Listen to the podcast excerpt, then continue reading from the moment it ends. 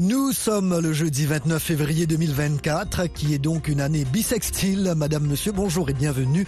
Ravi de vous retrouver. Jacques Aristide en direct de Washington pour vous présenter Le Monde aujourd'hui, un programme de VOA Afrique. Les titres que nous allons développer ce matin. Au Tchad, le gouvernement en alerte sur la situation sécuritaire à N'Djamena. Présidentielle reportée au Sénégal, une amnistie en vue, mais toujours pas de date. En Guinée, la grève générale a suspendu après la remise en liberté d'un responsable syndical. Ici aux États-Unis, une juge de l'Illinois exclut Donald Trump de la primaire républicaine dans cet État au moment où la Cour suprême du pays se saisit de la question de l'immunité pénale de l'ancien président. Au Tchad, véhicules et passants ont fait l'objet d'une fouille générale systématique à N'Djamena la nuit dernière après des tirs près du QG du mouvement d'opposition PSF, Parti socialiste sans frontières, accusé par le gouvernement d'une attaque meurtrière la nuit précédente contre les services de renseignement, mais aussi de tentatives d'assassinat contre le président de la Cour suprême. Le représentant de l'ONU en Afrique centrale dit suivre avec une vive préoccupation les événements et appelle tous les acteurs au calme et à la retenue au Tchad en cette dernière étape de sa transition politique. Succès Masra, ancien opposant récemment nommé Premier ministre, a lui évoqué des moments malheureux et douloureux. Il a exprimé son soutien total et inconditionnel au chef de l'État, aux forces de défense et sécurité et aux institutions républicaines. Notre correspondant André Kodmajingar nous décrit la situation dans la capitale tchadienne. Internet est coupé, même les appels simples sont perturbés, donc il est difficile d'avoir les dernières nouvelles. Mais euh, toujours est-il que la situation est toujours confuse euh, et autour donc, du QG du Parti Socialiste et Dilo. Son QG donc est toujours quadrillé et euh, jusqu'à part ce mercredi. Donc, comme vous l'avez dit, il y a également des, des, fouilles musculées dans certains quartiers, des quartiers qui euh, sont tout autour de PG, PG donc du Parti socialiste sans frontières. Et donc la situation est vraiment confuse et on ne peut pas dire avec exactitude quand est-ce que cette situation va être décantée. Mais euh, le partisan Yaya Dilo et euh, le gouvernement se regardent toujours en chien défense euh, jusqu'à ce moment. -là. Oui, les événements se sont produits au lendemain de l'annonce du calendrier de la présidentielle au Tchad, dont le premier tour aura lieu le 6 mai. Dans un communiqué hier soir, le gouvernement affirme que euh, toute personne cherchant à perturber le processus démocratique en cours dans le pays sera poursuivie et traduite en justice. Pour sa part, Yaya Dilo, président du PSF, nie son implication et fustige ce qu'il qualifie de mensonge. Le but recherché est de m'empêcher de m'éliminer physiquement pour me faire peur afin que je n'aille pas à l'élection, a ajouté l'opposant qui avait déjà parlé d'une mise en scène concernant les allégations de tentative d'assassinat contre le président de la Cour suprême. Nous y reviendrons dans la partie magazine. Au Sénégal, le chef de l'État Macky Sall a fait adopter hier par son gouvernement un projet de loi d'amnistie générale en guise d'apaisement à la crise politique née de l'ajournement de la présidentielle. Zilidikou. Les nombreuses personnes qui attendaient du Conseil des ministres des indications plus précises sur la nouvelle date de l'élection qui devait se tenir dimanche dernier devront patienter. Le président Macky Sall doit recevoir le 4 mars les conclusions du récent dialogue national. Il entend demander son avis au Conseil constitutionnel sur ses recommandations préconisant la tenue du scrutin présidentiel plusieurs semaines après la fin de son mandat qui serait prolongé jusqu'à l'installation de son successeur.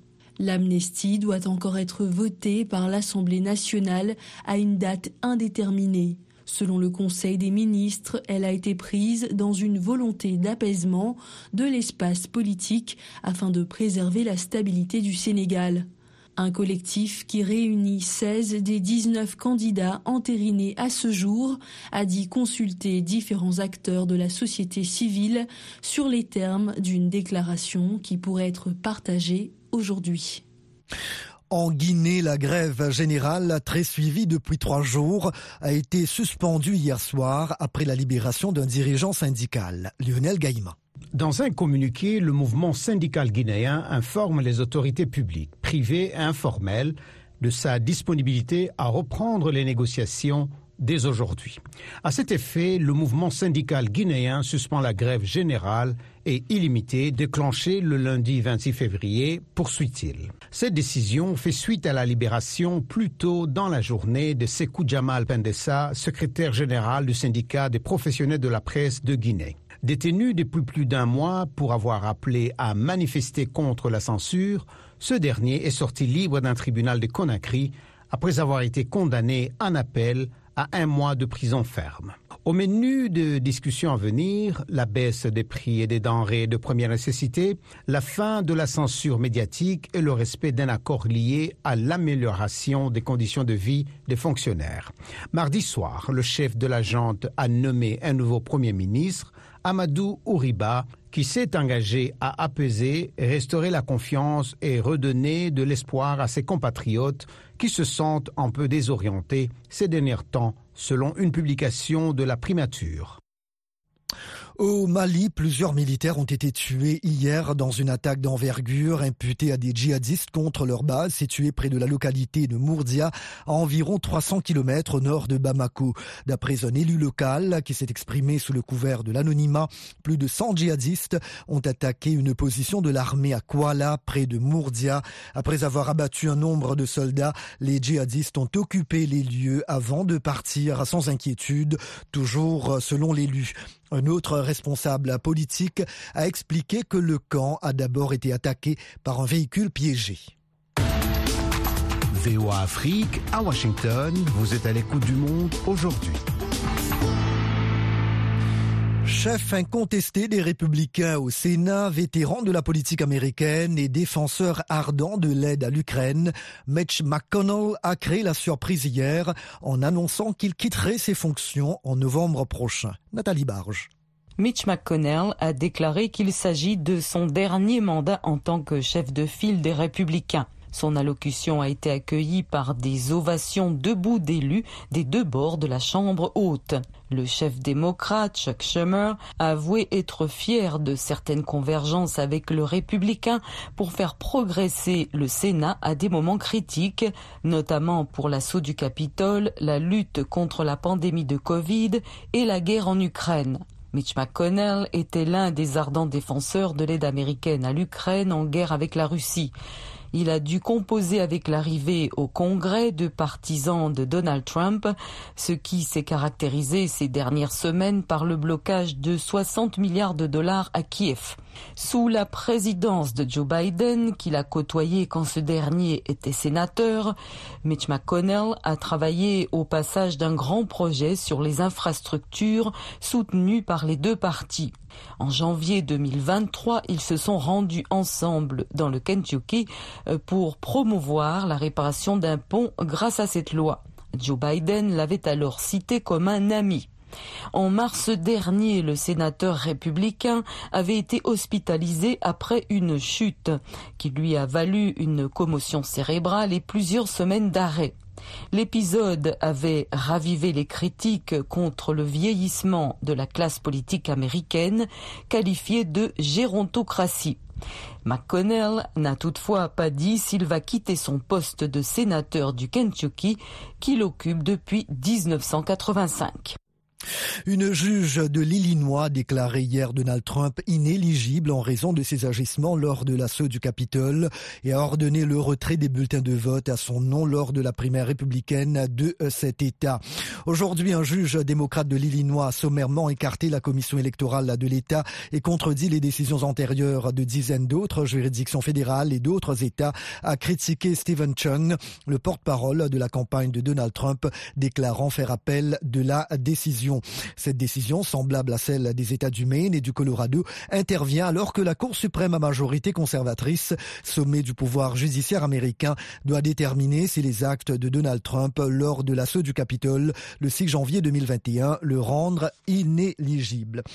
Plus de 30 000 Palestiniens ont été tués depuis le début de la guerre. Il y a environ cinq mois entre Israël et le Hamas dans la bande de Gaza, bombardée par l'armée israélienne et menacée de famine indique le mouvement islamiste ce jeudi. Les principaux médiateurs dans la guerre, les États-Unis et le Qatar, ont dit espérer obtenir une trêve permettant la libération d'otages détenus à Gaza avant le début du ramadan le mois de jeûne sacré musulman qui commence autour du 11 mars.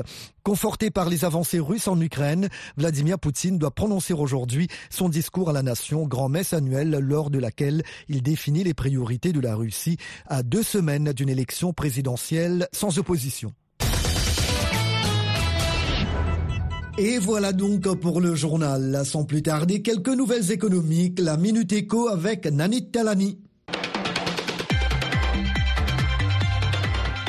La compagnie pétrolière nationale gabonaise a accepté d'acquérir les activités pétrolières d'Assala Énergie du groupe Carlyle pour 1,3 milliard de dollars à la société énergétique française Morel et Prom. Celle-ci avait accepté d'acheter Assala Énergie pour 730 millions de dollars. Mais à la suite d'un coup d'État militaire au Gabon fin août 2023, la compagnie pétrolière nationale gabonaise veut exercer son droit de préemption sur l'acquisition en novembre. Pour terminer, l'institution ghanéenne Cocobod sollicite un prêt de 200 millions de dollars de la Banque mondiale pour réhabiliter les plantations de cacao détruites par le virus des pousses gonflées qui provoque des baisses de rendement et tue les arbres. La maladie a détruit environ 500 000 hectares de terres agricoles et réduit la production cacaoyère du Ghana à 600 000 tonnes en 2022-2023 après avoir culminé à 1,48 million de tonnes en 2020-2021.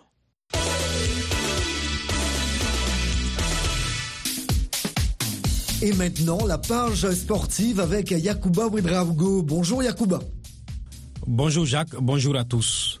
Rigobert Song n'est plus le sélectionneur du Cameroun. Oui, c'est ce qui ressort d'un entretien du président de la Fédération camerounaise de football, Samuel Etofis. Nous n'avons pas atteint nos objectifs et notre comité exécutif et moi-même ne nous voyons pas en train de reconduire le contrat, a expliqué le dirigeant. Le Cameroun a été éliminé en huitième de finale de la Cannes en janvier. Nommé début 2022, Rigobert Song a commencé son mandat par une qualification miraculeuse pour la Coupe du Monde contre l'Algérie avec un but dans les dernières secondes au Qatar, le Cameroun a été éliminé dès le premier tour, mais sorti sur une victoire de prestige contre le Brésil 1 à 0. En 23 matchs à la tête des Lions indomptables, le double champion d'Afrique 2000 et 2002 n'a remporté que 6 rencontres pour 9 défaites et 8 nuls. Rigobert Song a beaucoup apporté à cette équipe, a ajouté Eto. Pour Jean-Bruno Tagné, journaliste écrivain, auteur de plusieurs livres sur le foot camerounais, Song ne bénéficie plus du soutien populaire. Euh, depuis la dernière Coupe d'Afrique des Nations, l'ancienne vedette des Lions indomptables a cristallisé contre lui la colère d'une partie importante du peuple camerounais qui lui reproche non seulement l'ensemble de ses résultats depuis qu'il est sur le banc de touche des Lions indomptables, mais également euh, la contre-performance du Cameroun lors de la dernière Coupe d'Afrique des Nations.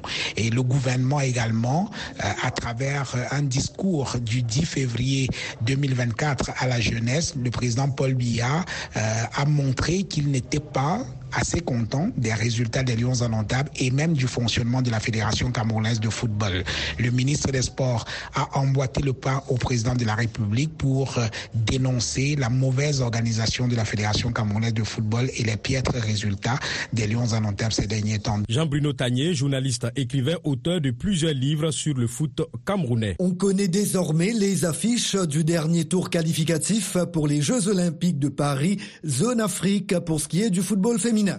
Les derniers matchs de l'avant-dernier tour se sont disputés hier. Le Maroc, vainqueur 2-1 lors du premier round, a laminé la Tunisie 4 buts à 1 et va affronter la Zambie qui a conservé son avance de 1 à 0 à l'aller en faisant match nul 3 buts partout face au Ghana. Qualifié un peu plus tôt, l'Afrique du Sud, championne d'Afrique en titre, va affronter le Nigeria qui a écarté le Cameroun. Les deux gagnants de cette double confrontation se qualifieront pour les Jeux olympiques Paris 2024. Athlétisme, Pékin accueillera les championnats du monde en 2027. L'annonce est faite par la Fédération internationale d'athlétisme en marge des championnats du monde en salle à Glasgow en Écosse qui débutent demain vendredi. La ville de Pékin avait déjà accueilli les championnats du monde en 2015 et la Chine sera aussi le théâtre l'année prochaine des mondiaux en salle à Nakin initialement programmés en 2020 mais reportés à trois reprises en raison de la pandémie de Covid-19. Après les championnats du monde 2023 à Budapest en Hongrie, les prochains mondiaux d'athlétisme en plein air auront lieu à Tokyo au Japon en 2025. Merci bien Yakuba.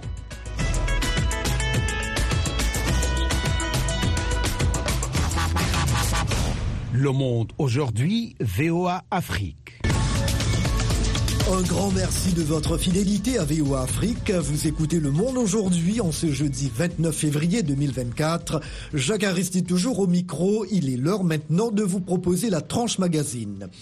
Nous vous le disions un peu plus tôt, la situation était toujours confuse cette nuit au Tchad après des tirs près du siège du PSF, Parti socialiste sans frontières, à N'Djamena. Selon le gouvernement, une attaque contre les locaux de l'Agence nationale de sécurité de l'État a eu lieu dans la nuit de mardi à mercredi après l'arrestation d'un membre de ce parti accusé de tentative d'assassinat contre le président de la Cour suprême. Dans un communiqué publié hier soir, le gouvernement montre également du doigt le chef du PSF, Yahya Dilo, ce farouche opposant au pouvoir, pressenti candidat à la présidentielle, nie son implication et dénonce ce qu'il appelle un mensonge. D'après lui, le but recherché est de l'empêcher d'aller à l'élection. Pour nous en dire davantage, j'ai joint aux petites heures du matin notre correspondant André Kodmajingar. Le gouvernement accuse donc clairement dans son communiqué de presse Yaya Djilo d'être derrière cette tentative d'assassinat du président de la Cour, Cour suprême qui a occasionné donc plusieurs morts. Et les forces de l'ordre ont donc immédiatement réagi quand les partisans de Yaya Djilo se seraient partis pour attaquer le siège de, cette agence, faisant donc plusieurs morts comme je viens de le dire. Et la situation est désormais sous contrôle hein, selon le gouvernement, grâce donc à l'intervention rapide et efficace des forces de défense et de sécurité les auteurs de ce acte, selon le gouvernement, ont été donc arrêtés. Ceux qui sont au travail sont recherchés, poursuivent donc le même euh, document publié par, euh, le, publié le gouvernement tchadien et la population. Il invite donc le, gouvernement invite donc euh, la population tchadienne à vaquer normalement à ses occupations. Mais je retire que la peur est là, hein, parce que ces deux forces qui sont en face, donc la population toujours le pied. Le Parti socialiste sans frontières a-t-il réagi à ces accusations formulées dans le communiqué publié par le gouvernement? Oui, justement, il y a un dialogue qui a réagi, qui parle même de la mise en scène et également d'un tabac judiciaire euh, contre lui pour l'empêcher euh, d'aller aux élections présidentielles qui se euh, à l'horizon. Il parle même d'une tentative d'assassinat hein, du gouvernement qui cherche à l'éliminer physiquement pour qu'il ne participe pas donc à cette élection qui vient d'être annoncée. Et donc, puisqu'aujourd'hui, euh, Yaya Dilo et quelques-uns de ses partisans se sont retranchés dans leur figé, et il est difficile en ce moment euh, d'entrer en contact avec euh, l'opposant. Et donc, c'est un peu difficile de vous dire clairement est-ce que euh, la situation est améliorée autour de, de, de, son sujet. Mais sinon, le gouvernement, le porte-parole du gouvernement, nous venons donc de l'avoir au téléphone hein, à, ce mercredi soir, démenti systématiquement à les, informations selon lesquelles Yaya Djili serait arrêté. Et il a même démenti hein, euh, euh, le jeune qui serait donc euh, tué, présenté comme le secrétaire général adjoint aux finances de son parti qui serait tué. Donc le gouvernement dit qu'il ne peut pas en ce moment confirmer ni infirmer l'assassinat de ces jeunes-là. Depuis la mi-journée de mercredi, le réseau téléphonique est fortement perturbé alors que l'Internet mobile est totalement interrompu. A-t-on une idée quand tout cela va être rétabli? Ah, difficile de répondre à cette question, hein. difficile parce que nous sommes cas quand il y a de petites tensions, le gouvernement donc fait pression sur les deux opérateurs téléphonie mobile à couper donc euh, l'internet. À présent, c'est difficile de dire quand est-ce que le réseau internet euh, va être rétabli. Ces événements se sont produits au lendemain de l'annonce du calendrier de la présidentielle. Comment les Tchadiens interprètent-ils cette situation? Oui, mais le Tchadien pense que de la mise en scène pour empêcher justement Yaya Djilo d'aller euh, aux élections contre euh, le président actuel de la transition qui sont issus euh, des mêmes familles. Hein. Parce que il y a quelques jours, le frère Kadé, de frère maréchal, a rallié donc le parti de Yaya Djilo. Je vais parler justement de Salah Bibi qui a, qui a rallié donc Yaya Djilo pour aller à cette, pour l'aider à aller à cette élection. Donc, et ce qui, selon euh, les observateurs, euh, a amené le gouvernement donc euh, à vouloir empêcher coûte que coûte Yaya Dilo d'être candidat à cette élection. Et donc c'est ce qui se dit dans le milieu politique. Et voilà, voilà, c'est la situation qui se passe, qui, passe en ce moment dans la ville de N'Djamena. André Kodmajingar, correspondant de VOA Afrique, N'Djamena, la capitale tchadienne. Votre rendez-vous quotidien 24 h sur 24 sur VOA Afrique, N'Djamena au Tchad sur 93.1 FM. En Guinée, la grève générale entamée lundi a été suspendue hier soir après la remise en liberté de Sekou Jamal Pendessa, secrétaire général du syndicat des professionnels de la presse du pays. Le mouvement syndical guinéen se dit prêt à reprendre les négociations dès ce jeudi avec le gouvernement qui justement a un nouveau chef à sa tête. Amadou Ouriba, nommé mardi soir par le président de la transition, a prêté serment hier. Zakaria Kamara, notre correspondant à Conakry, a recueilli des réactions après le choix porté sur Amadou Ouriba comme Premier ministre. La nomination d'un nouveau Premier ministre guinéen intervient dans un contexte de crise sociale. Le président de la transition a plutôt fait le choix d'un homme d'expérience, explique le politologue Cabinet Fofana. Euh, je pense que le choix, c'est le choix de, l'expérience, le choix de, euh, aussi de la rupture, parce que c'est la première fois euh, depuis septembre 2021 d'avoir un Premier ministre hautement politique qui connaît la sphère et la filière politique et qui pourra donc mettre cette expérience au service, au service de la transition technocrate, Amadou Riba est aussi une bête politique. La question concernant le retour à l'ordre constitutionnel est l'autre défi auquel il doit faire face, car le processus souffre d'une crise de confiance. Amadou Riba, Premier ministre, la nouvelle est largement commentée par les Guinéens. Quand vous regardez aujourd'hui l'état que nous sommes, il y a assez, assez de pauvreté, il n'y a, y a, pas, y a pas de manger, il n'y a pas de travail et il y a beaucoup de problèmes problème d'électricité. Euh, en tant que bon Guinéen, en tout cas, on ne peut que se, se réjouir parce que eh, après la dissolution du gouvernement Gomou, on a eh, à peu près eh, deux semaines, on n'avait pas de gouvernement. Donc, euh, en tant que euh, vraiment citoyen, l'inquiétude vraiment grandissait déjà.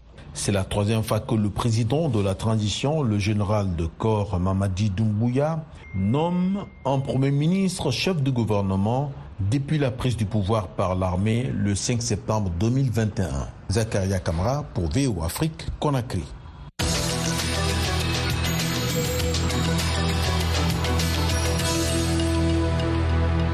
MONUSCO, la mission de l'ONU en République démocratique du Congo, a entamé hier son retrait du pays, tel que réclamé par Kinshasa, qui la juge inefficace, avec la remise aux autorités congolaises de la première de ses bases du Sud Kivu. Reportage de Zanem Netizaidi, notre correspondant dans la région. Nous sommes ici à Kamanyola, au Sud Kivu, où s'est amorcé le retrait de la MONUSCO. Lors d'une cérémonie émouvante, les drapeaux des Nations Unies et du Pakistan ont été abaissés, symbolisant la fin de la mission de ces casques bleus. En retour, le drapeau de la République démocratique du Congo a été hissé, marquant le passage des relais à la police nationale congolaise. Le général de police Jean Bosco Galinga, commissionnaire divisionnaire de la police, a exprimé sa gratitude au contingent pakistanais pour leur dévouement et leur professionnalisme. Il a également fait la promesse solennelle d'utiliser efficacement le matériel laissé par la MONISCO pour assurer la sécurité de la population congolaise. Je me joins aux fausses commandes pour continuer d'honorer la mémoire de ceux qui ont œuvré avec dévouement au prix du sacrifice suprême sur la terre congolaise. Nous vous assurons également que le matériel et équipement que nous allons recevoir ce jour vont être exclusivement utilisés pour la sécurité et l'intérêt général des populations de la contrée. Madame Bintou Keita, numéro 1 de la MONUSCO en RDC, a salué le travail acharné du contingent à Camagnola. Selon elle, leur présence a été essentielle pour maintenir la stabilité dans une région souvent confrontée à des défis complexes. Pendant 19 ans, les casques bleus du contingent pakistanais ont œuvré, y compris jusqu'au sacrifice ultime, à la protection des civils en coordination avec les forces de défense et de sécurité nationale. Je tiens ici à honorer leur dévouement et à les remercier pour l'excellence des services rendus à la population de Camagnola et aux Nations Unies. Avec les retraits des contingents pakistanais, la base des Camagnola entre dans une nouvelle ère. La police nationale congolaise s'engage à poursuivre la mission de maintien de la paix, une assurance qui réjouit la société civile des Camagnola. Nous savons que le gouvernement congolais doit aussi œuvrer pour la sécurité de son peuple, de, de sa population. Et le fait que la MONUSCO vient de partir, je pense que la, la, le gouvernement doit continuer à jouer son rôle, c'est celui de sécuriser la population et de leur bien. La cérémonie des Camagnola marque un tournant historique pour la République démocratique du Congo. La population espère que cette transition se traduira par une sécurité accrue et une prospérité durable pour le peuple congolais. Zanem Netizaidi pour VOA Afrique. Alors que les négociateurs s'efforcent d'obtenir un accord de cessez-le-feu à Gaza avant le début du ramadan, des habitants du Michigan, où réside une importante communauté arabo-américaine, ont exprimé leur désagrément face au soutien du président Joe Biden à la campagne militaire israélienne contre le Hamas. Les résultats des primaires démocrates de cet État clé, remportés par Joe Biden, montrent que plus de 13% des électeurs ont voté non engagé, l'équivalent du bulletin blanc. Nathalie Barge relate un compte-rendu de Patsy Vidakuswara et Dora Mekwar. Les frappes aériennes se poursuivent à Rafah, dans le sud de Gaza, où plus d'un million de Palestiniens sont menacés par la guerre entre Israël et le Hamas, alors que les négociateurs veulent parvenir à un cessez-le-feu avant le mois du Ramadan. Le président Joe Biden. J'espère que d'ici lundi prochain, nous aurons un cessez-le-feu. Lors des élections primaires démocrates dans le Michigan, Joe Biden a dû faire face à la campagne nommée Écoutez le Michigan, qui a mobilisé les électeurs pour faire pression sur lui afin qu'il soutienne un cessez-le-feu permanent. Adam Aboussala a travaillé sur la campagne 2020 de Joe Biden. Nous pensions qu'il serait quelqu'un qui dirigerait ce pays avec humanité et compassion, mais au lieu de cela, il dirige avec hypocrisie. L'ampleur du vote blanc dans le Michigan montre que les Américains rejettent la politique de Joe Biden sur Gaza et probablement d'autres points.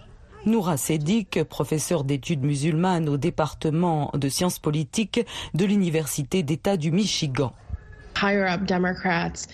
Les leaders démocrates supposent que les électeurs vont voter pour Biden, car l'autre option suscite la peur. Mais cela frustre les électeurs parce qu'ils ont l'impression que leur point de vue n'est toujours pas entendu. Certains électeurs démocrates vont jusqu'à dire qu'ils voteraient républicains. Samra Lukman, membre de la campagne, a abandonné Biden.